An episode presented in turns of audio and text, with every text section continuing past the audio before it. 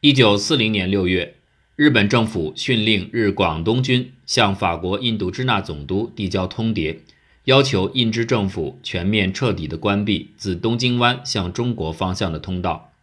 此时，印度支那总督卡特鲁成了唯一能够与日本进行交涉的法国代表。卡特鲁对日本咄咄逼人的姿态并不感到惊讶，他很明白，正是法国在欧洲的溃败助长了日本的野心。在外交施压的同时，日本也采取了相应的军事行动。六月二十六号前后，日本将其在南海的一部分舰队开至东京湾。对此，卡特鲁显得很无奈。在给法国政府的电报中，他指出，当前的危机可以让您更清楚地认识到，法国投降已经对我们在亚洲领地产生了怎样的影响。现在，我们已无法继续以一种强硬的姿态与日本人进行谈判。战败的法国仅存有为数不多的飞机和装甲武器，更不要说潜艇。要想保住自己的东西不丢，又无法和别人对抗，我们只能与其交涉。这正是我现在需要做的。日方所下通牒，要求法方在二十日前必须回复，而此时法国政府正忙于与纳粹德国就停战条约细节进行商讨。政府先是迁至波尔多，此后又至克莱蒙费朗。最后迁到维希。由于当时混乱的局面，印度支那与法国本土的联系已几乎断绝，因此卡特鲁直到二十号才第一次成功地向法国政府发出电报，同时自己也做出了暂时的决定，同意日方要求。法国政府对卡特鲁单方接受日方要求的做法，并非完全不理解。里维尔在答复卡特鲁的回信中就表示。尽管你在允许日本对法国领土实施监控前没有征得我的同意，但我理解这是您出于自己的责任而为之。但同时，他也要求卡特鲁能够立即停止监察团活动，或在有限的时间范围里允许其作业。卡特鲁对此略有不满。六月二十八号，他在给刚刚成立的维希政府的电报中提到：“您什么都帮不到，出于种种原因。”印度支那现在事实上已经脱离了您的有效管理范围，因此他希望能够允许他自由地采取行动。而若是印度支那得到了新的武器补充，那他将会采取另一种策略。这里的另一种策略指的就是寻求英美等外援。卡特鲁没有坐以待毙，他首先想到的是试图和英国远东舰队联络，商讨双方合作抗日的可能。几天之后，英法关系因梅尔斯科尔比事件骤降至谷底，法国的海军官兵对英国可谓恨之入骨。但是现实的需要使得维希法国无法完全与英国断绝联系。他敦促维希政府能够尽快沟通英国，和他们一起对抗在远东双方共同的敌人日本。他也认为，一旦印支落到日本手中，那么通向泰国和新加坡的道路就此打开。我们向印度和澳大利亚方向的补给也会被切断，出口会受到极大阻碍，印支自身的补给也将受到影响，更不要说我们从美国购置的货品。卡特鲁甚至提出扩大和英领印度之间贸易规模的建议，以此来缓解日本对印支与华南的封锁在印支造成的困窘局面。然而，当卡特鲁得知维希法国已经和德国签订停战协定后，知道英国必将对此心生不满，因此他再次用个人身份向英国方面提出了合作申请，并声称自己将始终坚持英法同盟原则。但事实上，英国已无余力为他国付出不必要的牺牲。为了更好地防御本土，英国甚至把远东的舰队调回了地中海。此后，英法两国远东地区海军负责人在西贡举行了一次会谈。英国中国地区舰队总司令在回复卡特鲁关于支援申请的时候提出，英国的大部分舰队都已返回欧洲战场，在新加坡留存的小部分舰队连自身防卫都成问题，自然谈不上支援他国。六月三十号，英国外长哈利法克斯在回复卡特鲁的电报里也表示，印度支那与大英帝国的命运都系于欧洲战场，打败德国是唯一的希望。我方所存有的所有军事力量都将为此目标而拼搏。哈里法克斯甚至认为，日本的目标可能会仅仅停留在印度支那，以借此地北进华南，而并不会染指东南亚。毫无疑问，卡特鲁期待英元的要求已然落空。另一方面，他也开始了联络美元，希望后者能够拯救法属印度支那于危难之中。卡特鲁致电法国驻美大使，请其咨询美国对日法危机的看法。后者在与美国副国务卿威尔斯的谈判中得知了美方态度，即若日法最终爆发冲突，则美国不会介入其中。美国大使甚至表示，如果我站在印支总督的位置上，我也会做出同样的抉择。两头空的下场，使得卡特鲁不得不再次面对现实。此前，他已与法国驻日大使达成共识，双方都认为形势紧急，只有先缓和日本的情绪，再做打算。亨利曾于六月十八号向日本方面通告法国的决定，印支将禁止各方借印支通道向蒋政府运送武器、卡车以及石油。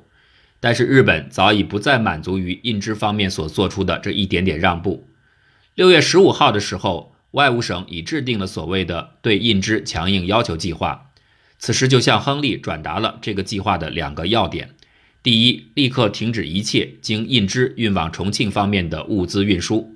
第二，允许日本派驻军事专家前往印支监督实施细节。亨利和法国驻东京武官切伯都认为，除了接受日本要求外，没有别的办法。卡特鲁在得知消息后也感到无奈。决定接受日本提出的派驻监察人员的要求。日方在征得法方同意后，迅速组建了以西园一侧少将为首的法属印度支那国境监察委员会及西园机关。这个机构的主要任务就如同它的名称所示，监督印度当局实施关闭印支通道的进展情况。同时，它其实还负有另一项任务，就是商讨和法国进一步合作的可能。日本和法国学者。对日法合作问题的认识出现了显著的差异。法国学者始终强调，这个过程里法国的非自愿性，即法国是出于日方压力才接受了合作的诸项请求。但是从日本档案来看，似乎最早提出经济合作要求的是法方而非日方。日方学者便持有这种观点。现在看来，这两种观点可能各有其可取之处。日法合作的始作俑者似乎是卡特鲁。但在整个过程里，维希法国并非自始至终一贯支持与日合作。法国各派对这个问题持有的观点也不相同，这是维希法国远东政策早期的困境之一：到底是战还是和？作为支持合作一方的卡特鲁，其所提出的对日合作，主要指的是日法防卫同盟。法国国立档案馆部的一份档案揭示了这个同盟有可能达成的具体协议。内容包括，法国将提供日本极大便利，包括关闭印支通道。其次，借此日本而离其解决中国问题的最终目标将更进一步。三，法国将随时准备在必要情况下为日方提供间接帮助，例如允许日军使用印支公路和铁路运输物资，以及协助广西日军撤离。四，作为法国向日本提供帮助的交换。日本政府必须确保遵守法国对印支、西沙、南沙群岛的领土主权。在解决中日问题后，日方需要承认云南、四川以及广西为印度支那经济影响圈，同时撤离海南。卡特鲁在回忆录中辩称，这是日本在七月十号向他提出的要求。可是，在日本的档案里有一段这样的记载：法属印度支那总督向我方政府提出了下列要求。希望日本政府本着尊重法属印度支那主权的宗旨，与法属印度支那结成防卫同盟，建立对蒋统一战线。另一方面，德古也在致维希政府的电报里提到了卡特鲁的先发建议。卡特鲁将军提出的攻守同盟，显然意味着双方的军事合作。可见，这些证据都指向提出防卫同盟建议的应该是卡特鲁本人。不过，这个建议和1941年日本再次提出的攻守同盟的性质是完全不同的。而且，卡特鲁提出这个议案的真实用意究竟为何，现在也有疑惑。日本方面当时就感到不清楚：难道卡特鲁是想脱离法国，自成为一领地？又或者，这个同盟不是卡特鲁个人的意见，而是维希法国的决定？那么，同盟范围到底有多宽？日本对此都存有疑虑。为此，日本于七月九号向法国表示愿意接受攻守同盟提案，并要求给予日军以法属印度支那驻兵权与部分军事设施的利用权。但出乎意料的是，卡特鲁这回又一口回绝了日本的提议。他的反复究竟意味着什么？他到底是想和日本合作，还是仅仅想拖延时间？可能这两种想法兼而有之。不过，从事实层面来看，卡特鲁的确在西元机关进驻的半个月里，为后者提供了多项便利。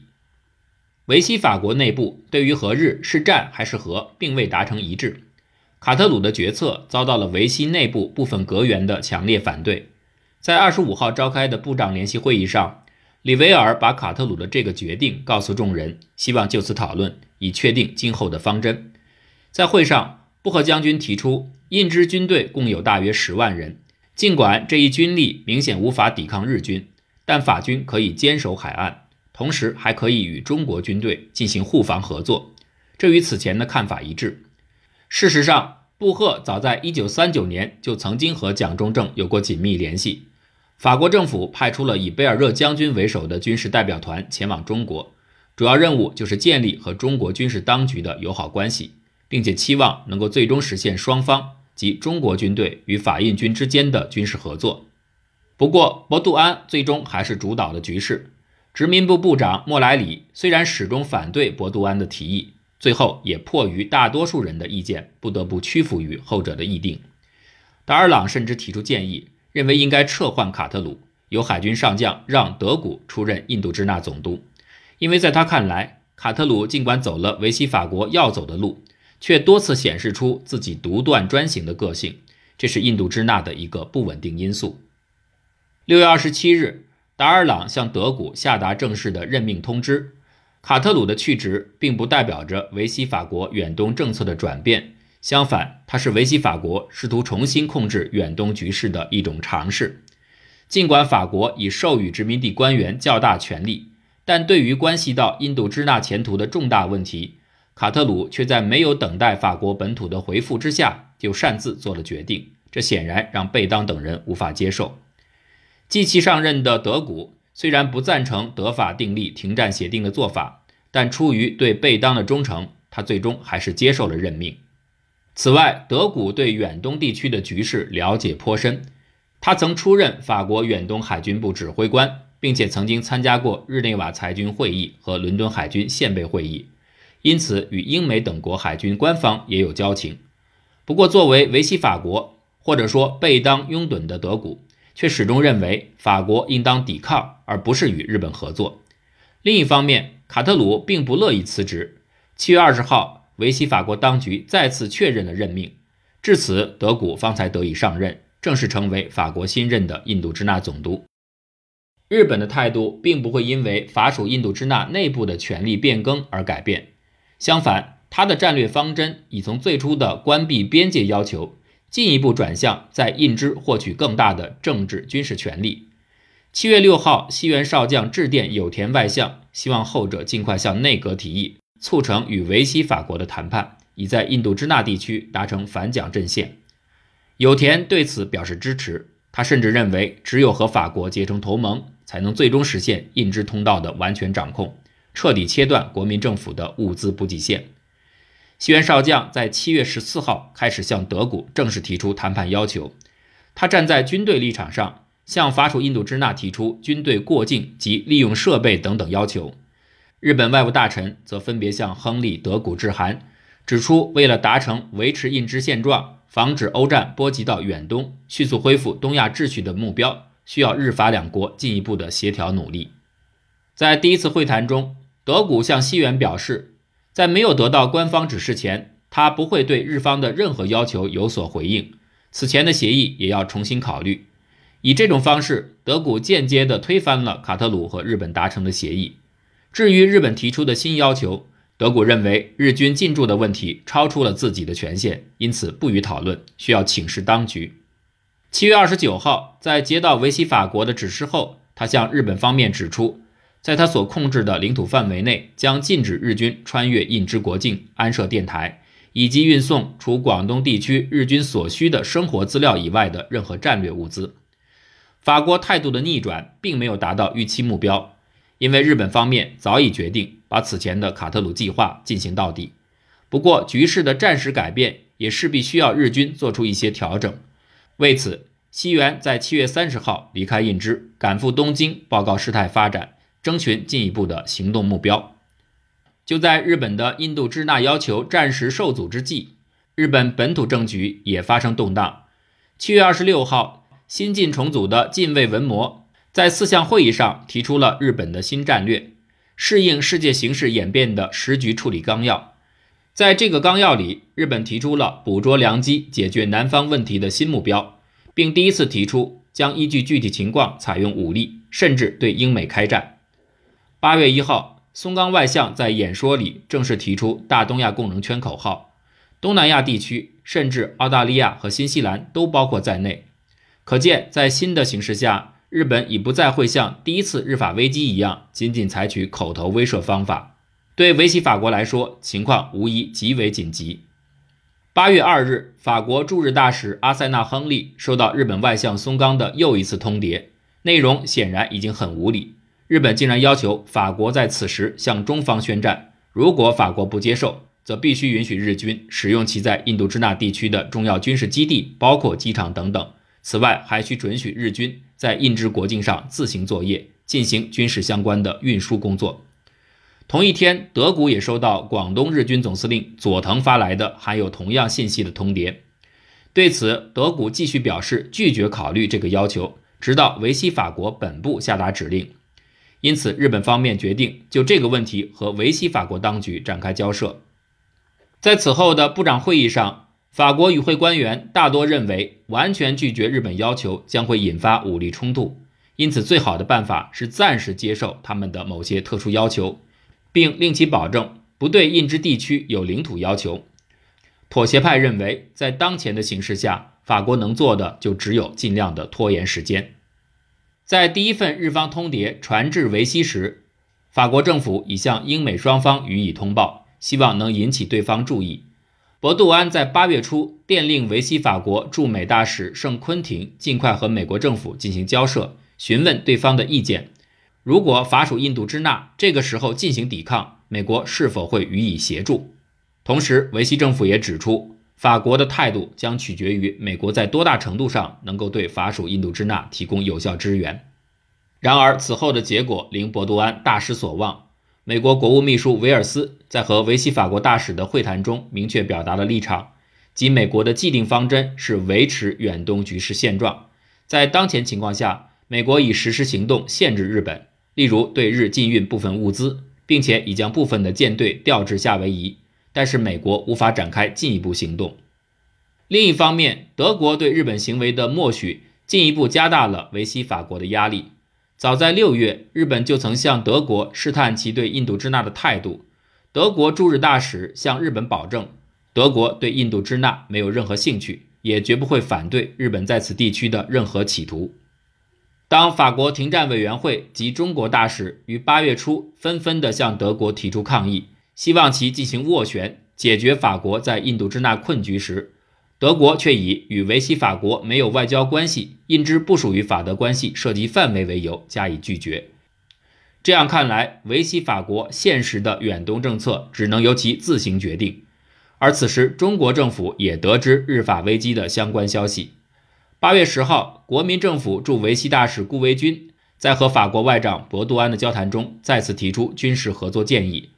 这不是顾维钧第一次提出类似请求，但是在目前情势下看来，这个动议确实值得法方考虑。法国为此展开的商讨会议上，主张抵抗的肖维尔、莱莫里以及布赫都认为，印度支那如果加上中国兵力，仍然有能力与日本一战。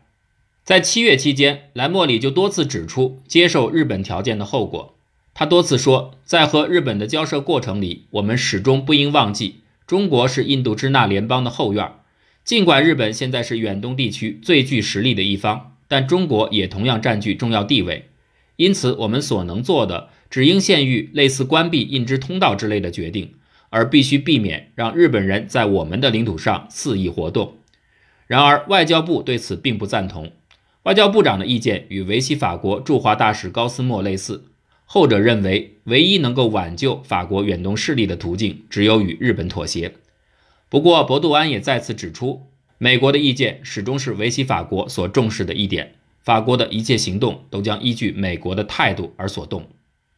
法国报纸在此时期内不断报道国民政府派兵进驻印支的传言，或许动摇了部分与会者的信心。法国始终担心中国借此出兵印支，使后者地位更趋复杂，并进而导致日本提出进一步的要求。因此，政府中的大部分官员都站在了博杜安这一边，主张对日妥协。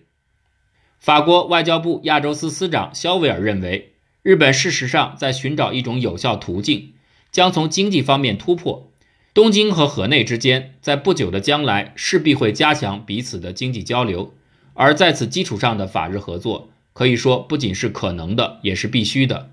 印度支那在与中国内地隔绝以后，受到了英国的封锁，因此无法避免其寻求与日本建立联系。甚至在某个时期内被彻底纳入到日本的经济体系中。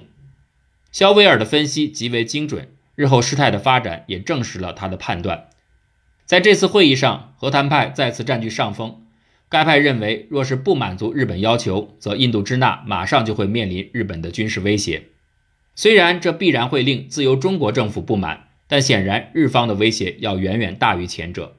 因此，当下之际只有尽可能的采取拖延策略，而部分的接受日本的条件。当然，即便是博杜安也不愿意就此与日本达成某些无可挽回的协定。他认为，维希法国应该采取一种较为缓和的态度回应日方通牒，并授权我方大使与日本进行深入谈判，也即通过谈判的方式拖延时间。德古始终是一个主张抵抗的强硬人物。他并不愿意做这样的一个替罪羊，在和日本方面的多次谈判中，他始终在关键问题上毫不让步。德古时常抱怨维希法国竟连和东京进行谈判的具体事项都未对其告知，却要求他来承担和日本签订协定的责任，这显然令其极为不满。在八月十九号的回电里，德古再一次清晰地向维希政府阐明了自己对法日谈判的态度。所有军事方面的让步，特别是有关日军进入我方领土以及允许使用飞机场等条款，都等同于将印度支那和平的转让给日本。一旦我们允许日军过境，法国将很难应对日本进而提出的新的轨迹，这将令我们失去对殖民地的控制权，而日军则将全面的占领东京。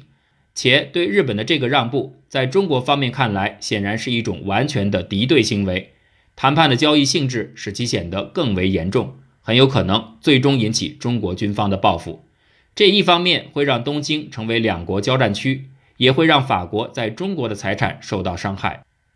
在日法危机爆发之初，法国并不希望因印支通道关闭令中法关系走向僵局。然而，八月法日谈判开始之后，法国对中国却开始四遮欲掩，国民政府对此显得惴惴不安。由于不了解即将进行的谈判细节，不免产生一些躁动。自法日谈判开始后，国民政府对此更为关注。八月十七号，顾维钧拜访了博杜安，希望对方能够透露部分实质内容以及法国立场。后者则坦率地表示，目前还无法透露谈判细节，但只要谈判结束，法国就会告知中国政府其所感兴趣的内容。国民政府自八月起便已着手向华南边界调派兵力。在蒋中正与美国大使约翰逊的会谈中，前者就表示了对当前局势的关注。蒋中正向美国大使透露，中方对日法正在进行的谈判极为重视。若是法国与日本达成最终协议，则中国必然采取必要措施，以使中国在日本对印支采取行动时，能够及时做好防范南部边界的工作。德国和高斯莫都向维希法国报告了这个情况。八月二十六号，高斯莫接到中华民国外交部长王宠惠的正式通报：如果法国不顾中法间的友好关系，给予日本以进攻中国南部的便利，则中方将在日军进入印度支那之时，同时进袭河内。至此，德古认为国民政府将不可避免与法军产生冲突，因此建议维希法国住在重庆的海军迅速撤离。维希法国对此警告甚为重视。博杜安在接到消息后，立即向印度支那地区的负责人发出训令：如果日法协定签订后，日本并未进入印度支那领土，则法军必须抗击任何越过印支边境的国民政府军队。此时，日本的目标逐渐明晰：日本方面要求维希法国提供过境权，允许其建造机场，派驻五六千人的部队控制铁路及自由使用交通设备。最后，日本还有权设立军用电台。维希法国几经考虑，最终在八月三十号与日本在东京（这里是日本的东京）签署了一份政治协定。在这份协定里，日本承诺尊重法国在印度支那的宗主权，确保领土完整。而法国则承认日本在远东的优势地位，同意提供部分军事设施，助其最终解决中国问题。在政治协定基础上，双方将尽速签署军事协定及此后的西园马尔丁协定。国民政府直到日法政治协定签订后，仍不知道具体详情，特别是对有可能追加的军事协定一无所知。对此，顾维钧非常焦虑。为表明中国立场。顾维钧向博杜安递交了王宠惠发表的声明，指出中国反对法国对日所做的让步，即接受日本提出的有关允许日军通过印支领土以进攻中国西南地区的无理要求。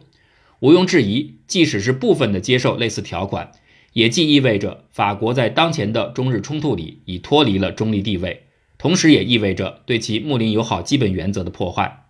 如果法方接受或容忍日军进入印支境内，中国政府对此始终保持反对态度。此后，顾维钧再次阐明中方态度，即一旦日军在印度支那登陆，中国将立刻出兵印支。对此，博杜安表示理解。然而，他也指出，尽管法国不拒绝中国的做法，但不表示法国不会在将来走上和日本合作的道路。事实上，正如顾维钧在回忆录中所提到的。其实法国自己也不知道，他对日本的要求能够进行多少抵制和打算让步到什么程度。博杜安从始至终对蒋中正政府缺乏信任，他对于国民政府的抵抗前景并不乐观。在他看来，相比于中国，让日本保护印度支那或许现在更加合适，并且当前的局势也有可能使法国利用乱局在中国获得更大利益。他一方面要求。德古在日法军事协定尚未签署之前，阻击任何进入印支的中国部队。另一方面，又建议顾维钧可以让中国的南部军阀出兵干涉。这事实上是要云南脱离国民政府的控制。到了九月五号，维希法国内部政局发生变动，原本较为同情中国的莱莫里殖民部长被普拉同上将替换，殖民部本身也被并入外交部，这样抵抗派在内阁当中的实力被削弱。顾维钧在维希法国陷入到新的困境，维希法国对华政策也随之走入低谷。很显然，维希法国在第二次日法危机前自乱阵脚，他们没有料到日本的态度会转变得如此快、如此强硬。维希法国内部对日本南进的决心有所低估，而面对新的形势，维希法国非但没有加强与中国的合作，反而开始将印度支那的前途更多的联系在日本方面。进入九月，印支局势更趋紧张，日法双方的军事协定谈判开始。九月四号，双方签署了一份预备协定，此项协定确定了此后军事谈判的大致方向。从预备协定签订的第二天开始，法国印支军方再次试图无限期拖延正式订约的时间。可是此时发生了料想不到的意外。九月六号，日本驻广西部队与法军在亮山附近发生冲突。由此引发双方的不满，看似日法之间的谈判即将破裂，德古也再次借机表达自己想要抵抗的愿望。我认为我们能够，而且应该誓死保卫印度支那，尽管这有可能让我们失去印度支那，但尽力保护总比背叛了他而最终失去要来得好。中国方面再次要求法国告知谈判细节，顾维钧多次向博杜安提出质问，博杜安仍然闪烁其词。同一时期，关于中国军队即将进攻印支的谣言再起。通过顾的回忆录可以看出，这显然是维希政府在散播虚假消息，以将日后正式签订协议的罪责推给中国政府。此后，顾维钧在与博杜安的会面中，要求博杜安起草一份声明，澄清中越边界事件的真相，遭到对方的拒绝。不过，在中国印支边境地区发生的一些冲突和纠纷。却确实引起了维希法国的担忧。国民政府为预防日军日后有可能的进犯，宣布接管滇越铁路，同时破坏了滇越铁路位于中国境内河口地区的国际桥梁，并且禁止法人向印支地区运送货物，这就让博杜安认为中国方面的紧张情绪正在上升，再加上近期内国民党向南部集结大量兵力，使他认为国民政府进袭印度支那势在必行，甚至指出在可能的情况下应该考虑日法的军事合作对抗中国。维希政府对日和解的措施无法令印支官方感到满意，尽管如此，军人的天职还是令德古等人不得不选择接受日本要求。此时的德古收到了肖维尔转来的一封信，正是贝当的劝解信。在信中，贝当指出，目前日法谈判实属无奈，德古应该放下仇恨，更好地保卫印度支那。事实上，在九月与日本的多次冲突之后，德古的抵抗心理也悄然发生了改变。法军尽管在亮山等地勇敢地抗击了非法过界的日军小分队，但其结果也证明，法军在正面战场上的确无力抗衡日军。后来，在十月发给维希政府的一份电报中，他就指出，现在唯一可行的政策唯有与日本和平共处一途，同时也要看清现实，尽可能限制日方提出的种种新要求。九月二十号，维希法国政府收到松冈发出的又一份通牒，声明无论军事协定最终是否签订，日本都将在二十二号进驻印度支那。经过协商，马尔丁上将二十二号与日军正式签订了军事协定。尽管这个协定的有效范围仅限于印度支那，但是它对远东地区之后形势的发展无疑产生了极为深远的影响。